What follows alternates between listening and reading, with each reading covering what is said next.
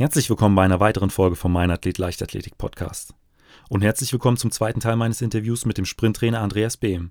Nachdem wir uns im ersten Teil des Interviews über seinen Weg aus Deutschland in die USA und über seine Trainingsgruppe bei Altes und die Trainingsbedingungen vor Ort unterhalten haben, dreht sich im zweiten Teil alles rund um Andreas Trainingsphilosophie.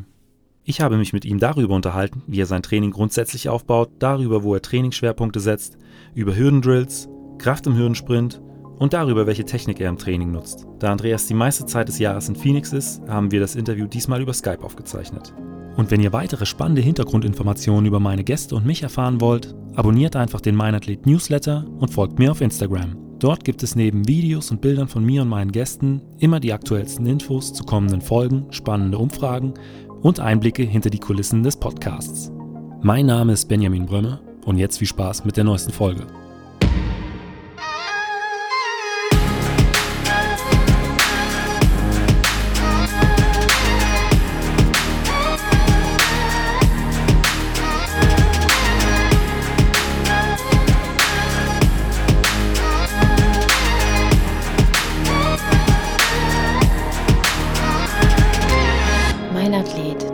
Leichtathletik-Podcast aus Frankfurt am Main. Du hast ja auch eben schon äh, so ein bisschen darüber gesprochen, welche Athleten bei euch trainieren. Äh, auch Arius Merritt, äh, der Name ist gefallen. Ähm, sind es auch die Athleten, die du dann vor Ort direkt betreust? Ja, also ich bin äh, direkt für die Kurzhürdengruppe verantwortlich. Also Aries ist in meiner Gruppe, äh, Ji Wenjun, der chinesische Athlet.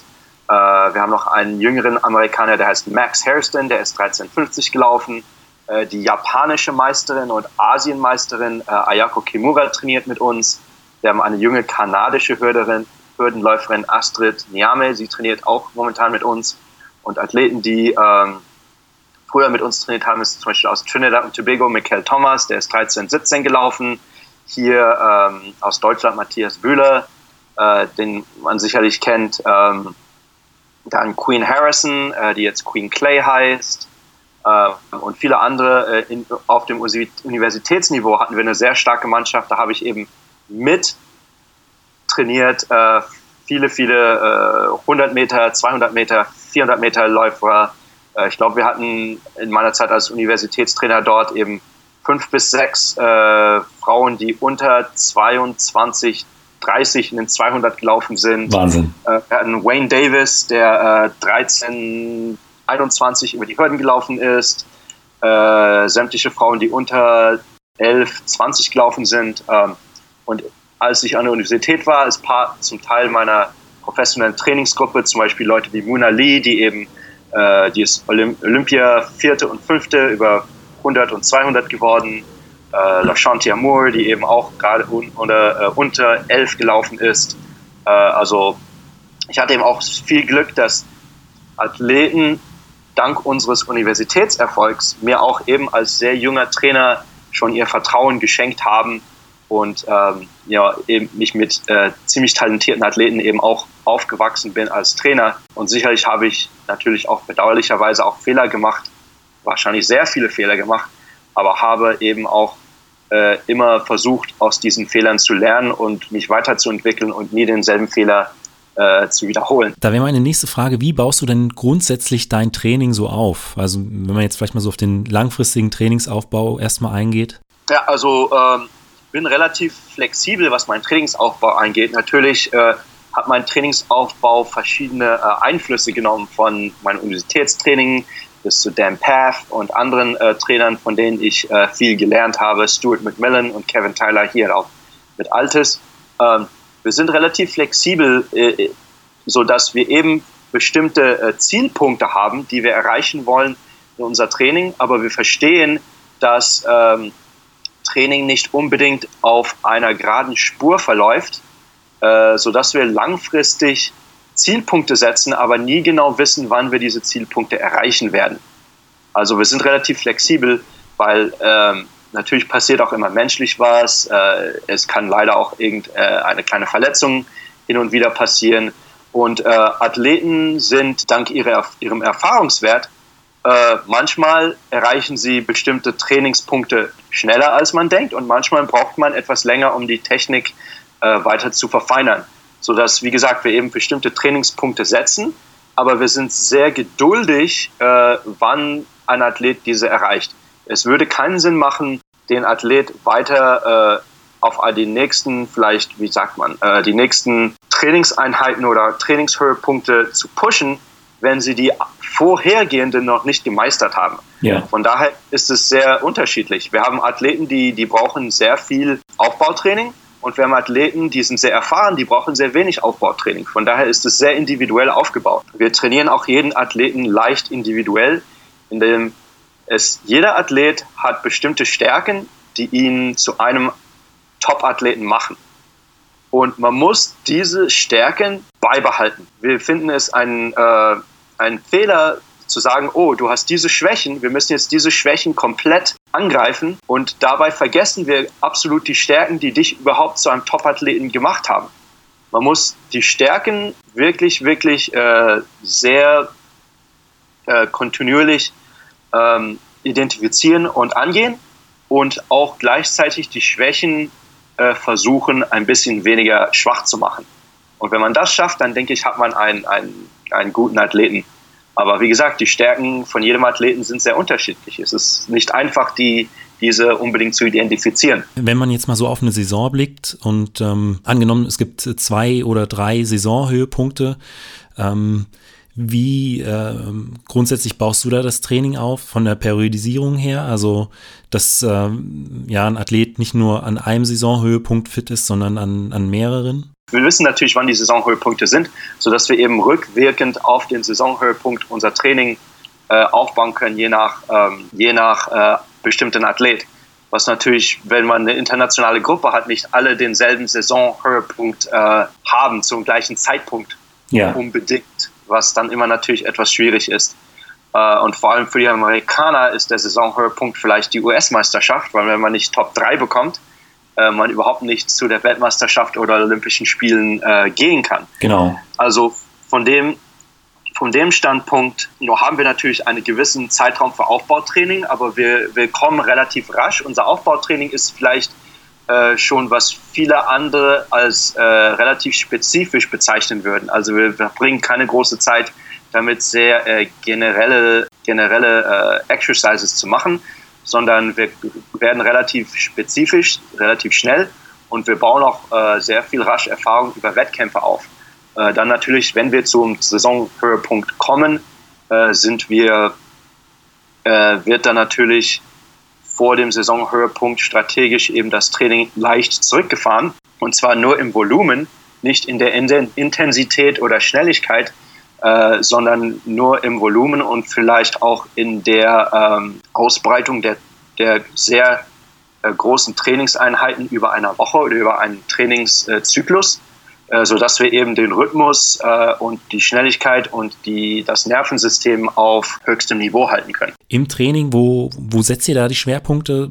In der Kraft, Schnelligkeit, Technik, Beschleunigung oder ähm, sehr, sehr individuell für jeden Athleten. Wie gesagt, es kommt wirklich darauf an, was für äh, Stärken ein gewisser Athlet hat.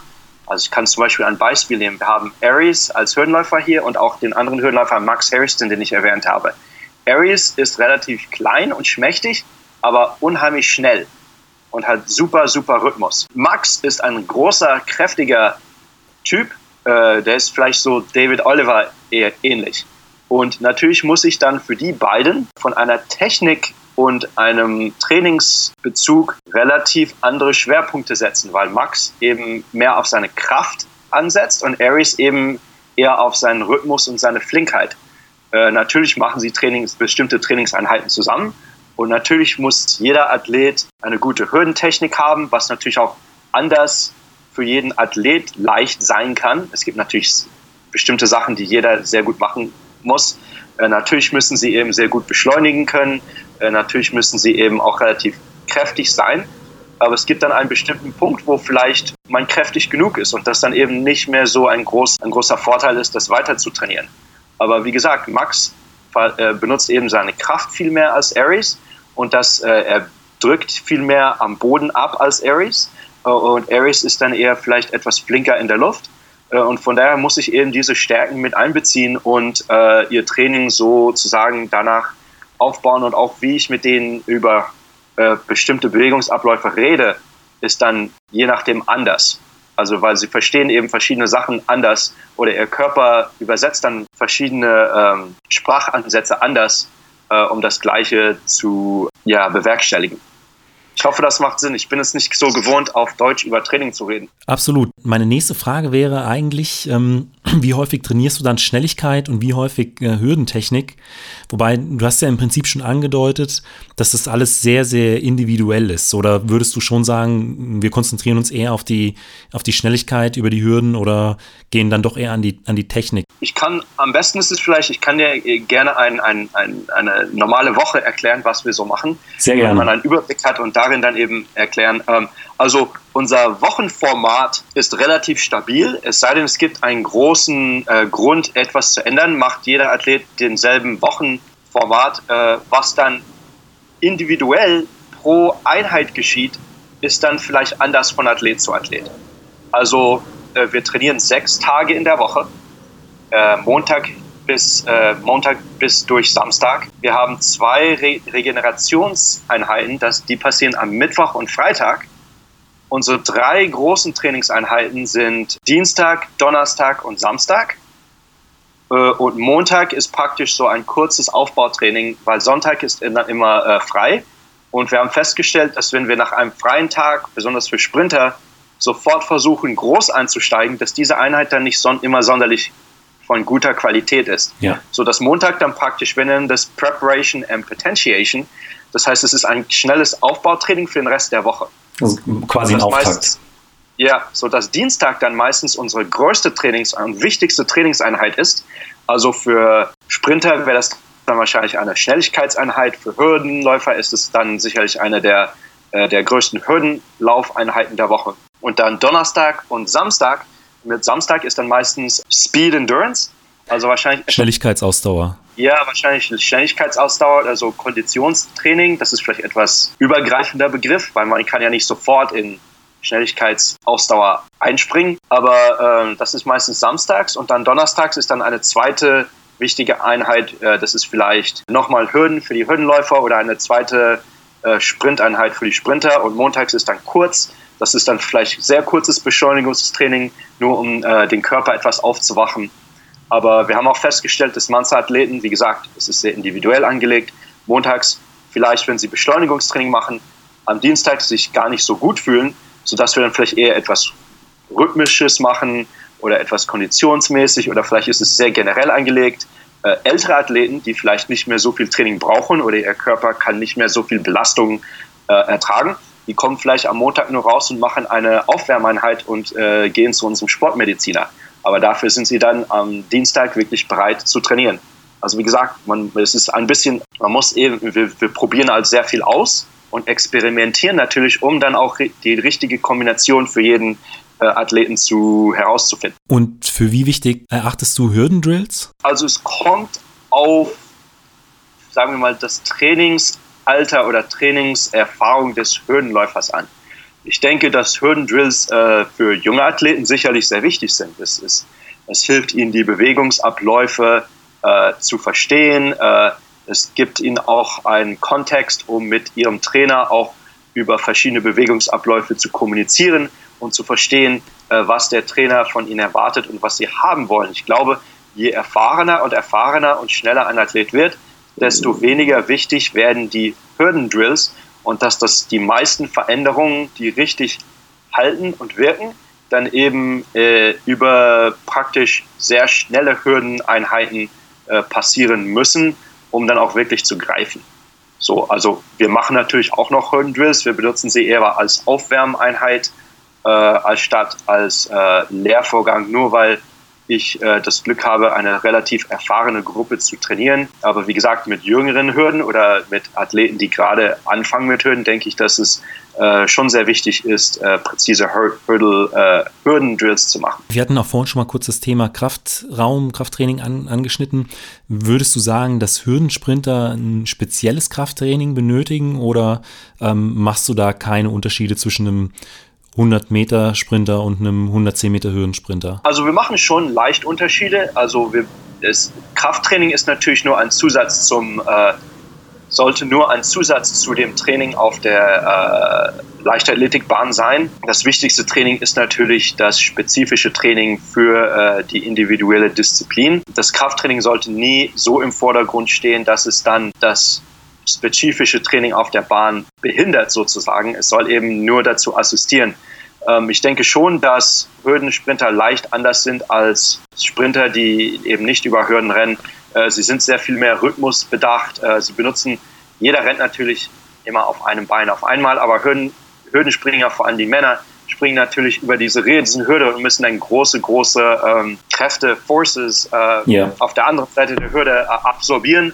Äh, von daher ist es schon äh, leicht anders. Es ist vielleicht etwas mehr fokussiert auf unilaterales, äh, unilateralem Krafttraining und sehr koordinativ bedacht, wo die Sprinter äh, natürlich auch sehr koordinativ arbeiten, aber vielleicht etwas mehr auf Kraft und Power ausgesetzt sind, wo die Hürdenläufer eher auf Schnelligkeitskraft, ist das ein Begriff? Ja, auf, ja. Aufgesetzt, äh, aufgesetzt sind. Aber wie gesagt, es ist, es ist auch natürlich wieder diese individuelle Frage von Athlet zu Athlet. Äh, wenn ich wieder Aries und Max benutze, Aries macht viel mehr im Schnellkraftbereich, wo Max eben als großer, kräftiger Typ eben äh, diese, äh, er lebt eben von dieser äh, etwas mehr Maximalkraft als Aries. Also von daher ist es auch etwas individuell angesetzt, aber es ist natürlich auch sehr unterschiedlich von Athlet zu Athlet und von Gruppe zu Gruppe.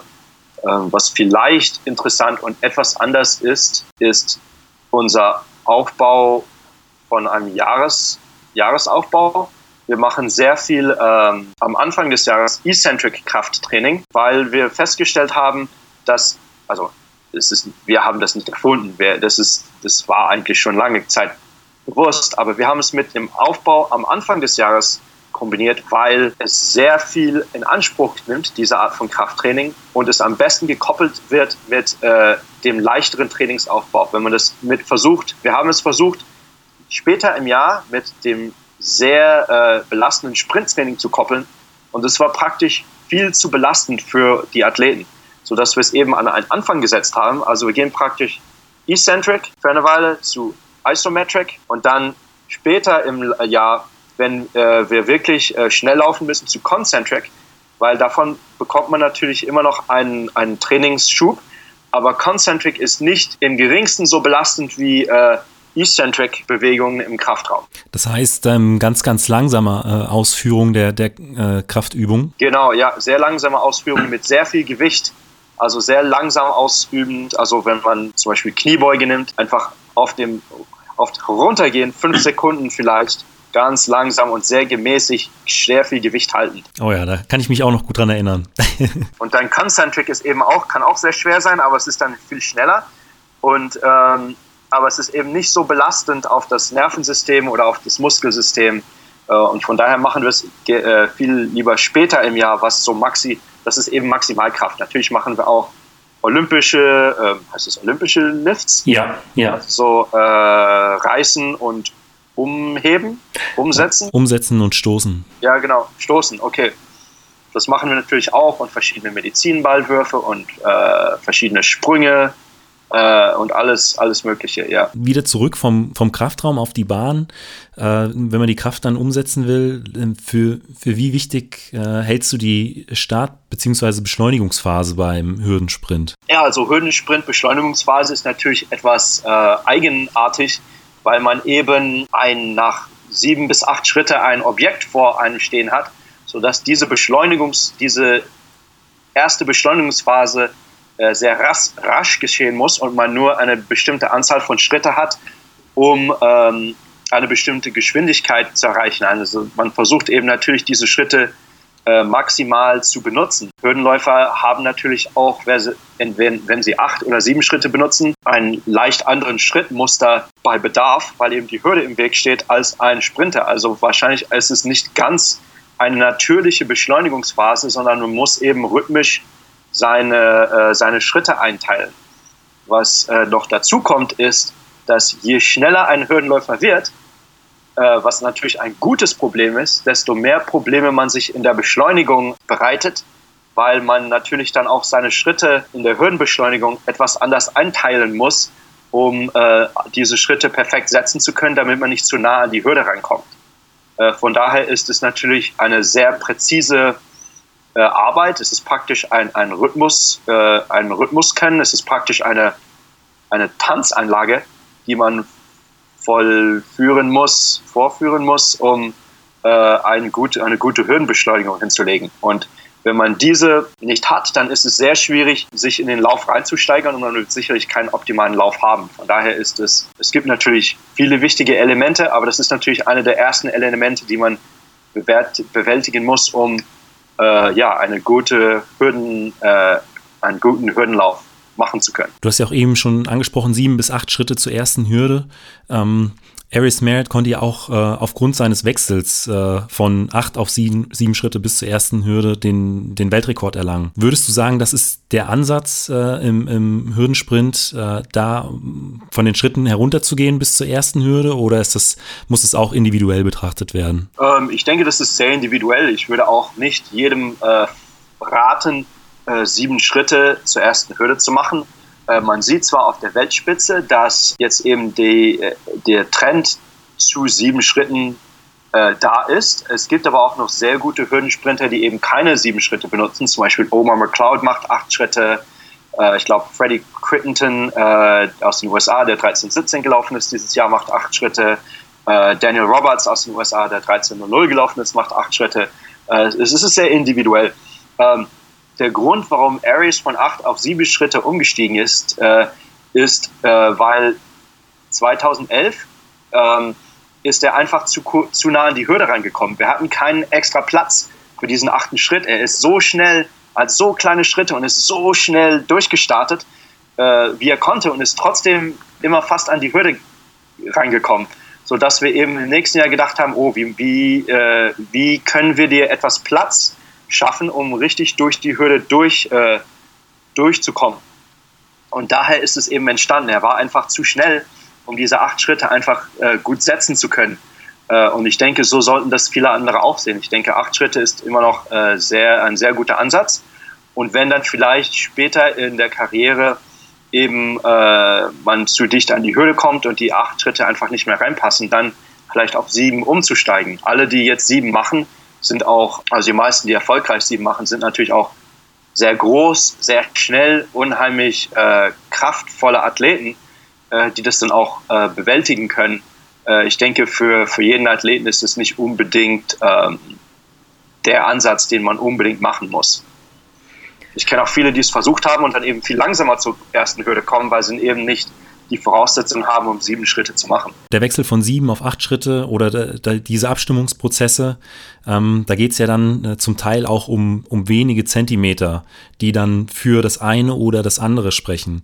Ähm, Nutzt ihr im Training äh, Elektronik oder irgendwelche technischen Hilfsmittel äh, zur Auswertung, um das Ganze dann ein bisschen besser zu bestimmen? Da gibt es ja heute Lichtschranken, Videoaufzeichnungen, Beschleunigungssensoren, äh, Bodendruckplatten, da gibt es ja alles Mögliche.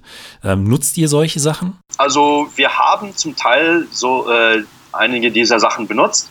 Äh, das ist das erste Jahr dieses Jahr, wo wir eigentlich, wir haben zwei jetzt Sportwissenschaftler mit uns, die dieses Jahr viele dieser Sachen benutzen werden.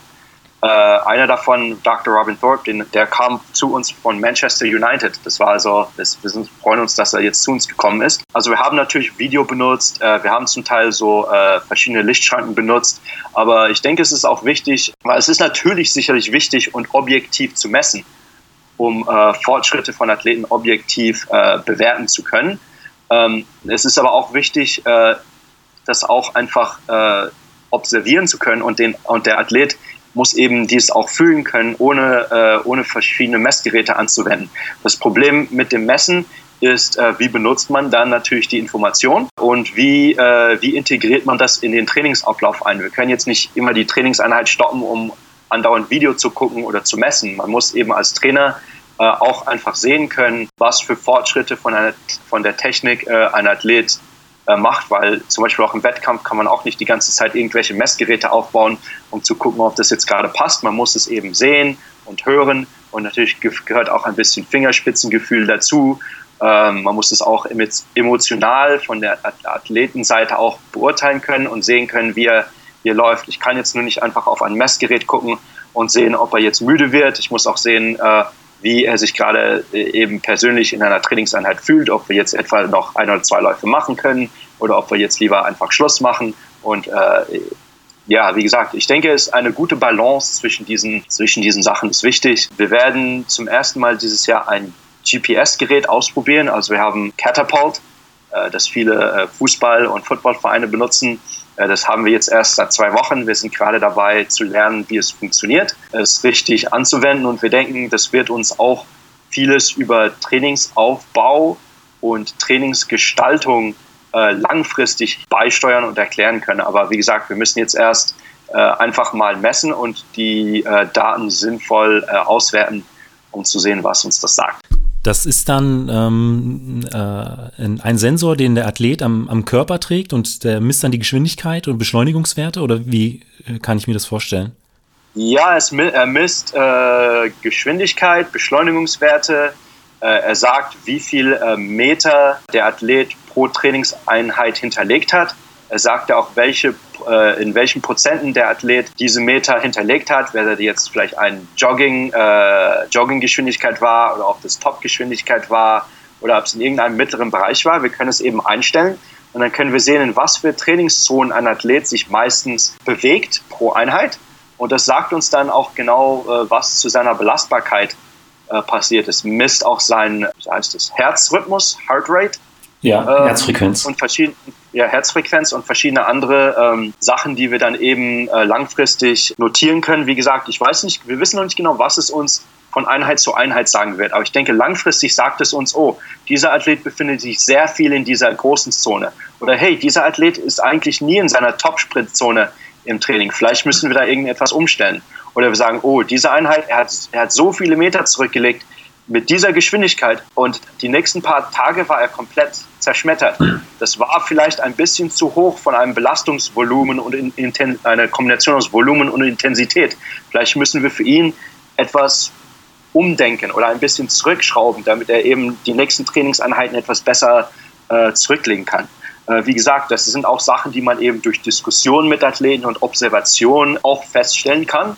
Aber es wird natürlich auch sehr interessant, eben auch die objektiven Daten dazu zu haben. Wie gesagt, wir denken eher, das wird uns vieles langfristig sagen, äh, im Gegensatz zu vielleicht von einer Einheit, äh, einer Einheit auswerten zu können. Was würdest du sagen, deiner Meinung nach muss ein Hürdensprinter mitbringen, um wirklich ein Top-Hürdensprinter zu werden? Also es ist sicherlich eine Kombination aus Geschwindigkeit, äh, Rhythmus und ähm, dann auch Gefühl, sich äh, in der Luft bewegen zu können, weil natürlich der Hürdenläufer dann eben auch die Barrieren äh, überqueren muss. Zudem muss es auch eine bestimmte Mentalität sein, um Hürdensprinter zu sein. Man muss sehr aggressiv sein, äh, auch ein bisschen ja, abenteuerlustig sein, weil, wie gesagt, es ist etwas gefährlich. Und sicherlich auch ein Hürdensprinter, um wirklich ein, eine Top-Leistung zu bringen, er muss ein bisschen an der Kontrolle während seinem Lauf loslassen. Wenn er komplett kontrolliert läuft, dann läuft er wahrscheinlich nicht oder er oder sie nicht so schnell, wie, wie sie können. Es ist äh, eine bestimmte Mentalität gehört dazu und natürlich auch dieses, dieses Talent und Rhythmus, Rhythmusgefühl ist sicherlich auch sehr, sehr wichtig. Dann äh, komme ich jetzt schon zu den fünf Fragen, die ich jedem meiner Gäste stelle. Und da ist die erste immer, was war bisher dein größter Wettkampf? Also es muss jetzt nicht der erfolgreichste gewesen sein, sondern ja, der, an den du dich am liebsten zurückerinnerst. Hm, größter Wettkampf, es gibt, es gibt einige. Ähm, also ich weiß nicht, ob es einen gibt, weil ich kenne die nächste Frage schon auch. Ich kann es eigentlich in, eine, in, in einen Wettkampf zusammen einrollen. Also natürlich haben wir auch viele internationale Athleten, aber der, der größte Wettkampf, der am stressvollsten und gleichzeitig sehr äh, interessant und sehr, ähm, ja, an den man sich immer sehr gerne erinnert, ist natürlich äh, US-Meisterschaften.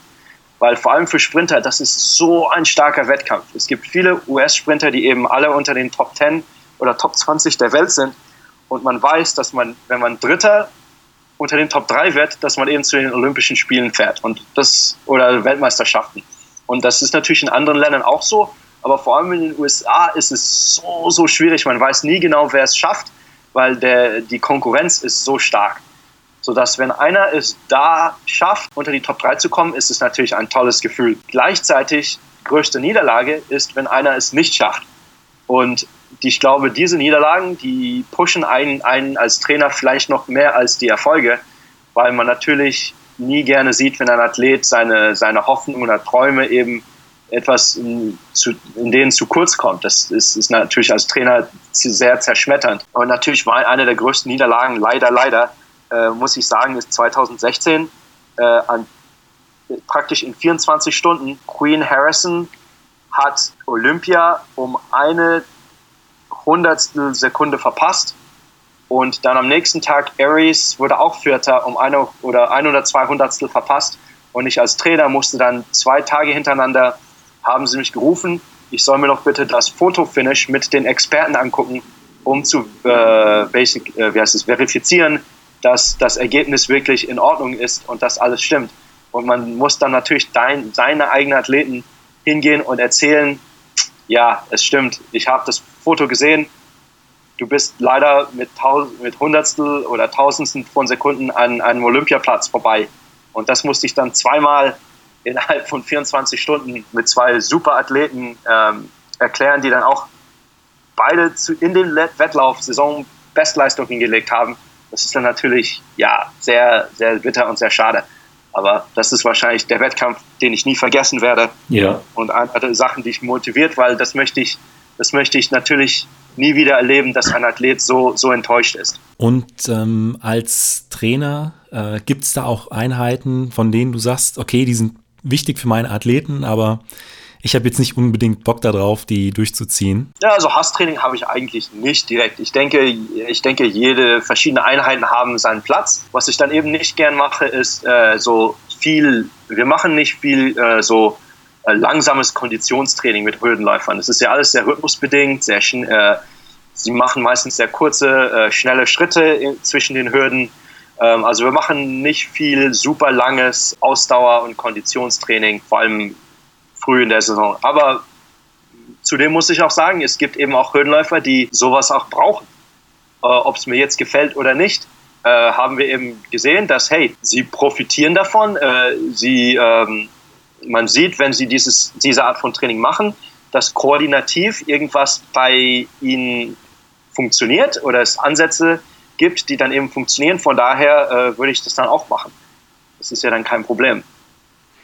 Und auf der anderen Seite gibt es Trainingseinheiten, auf die du dich besonders freust? Ja, sicherlich jetzt momentan eben mit der Hürdengruppe. Hürdengruppe ist es sicherlich einfach äh, rauszugehen und äh, schnelle Hürdeneinheiten äh, hinzulegen. Von daher ist es, ist es dann schon sehr aufregend, wenn man, wenn man sieht, dass alles ähm, sehr rhythmisch funktioniert, es, äh, koordinative Ansätze äh, pa äh, passen gut, alle fühlen sich gut beim Training. Äh, ja, von daher ist es natürlich, ist es natürlich ein, ein gutes Gefühl. Und äh, meine letzte Frage ist immer, was würdest du jungen Athleten mitgeben wollen oder Athletinnen?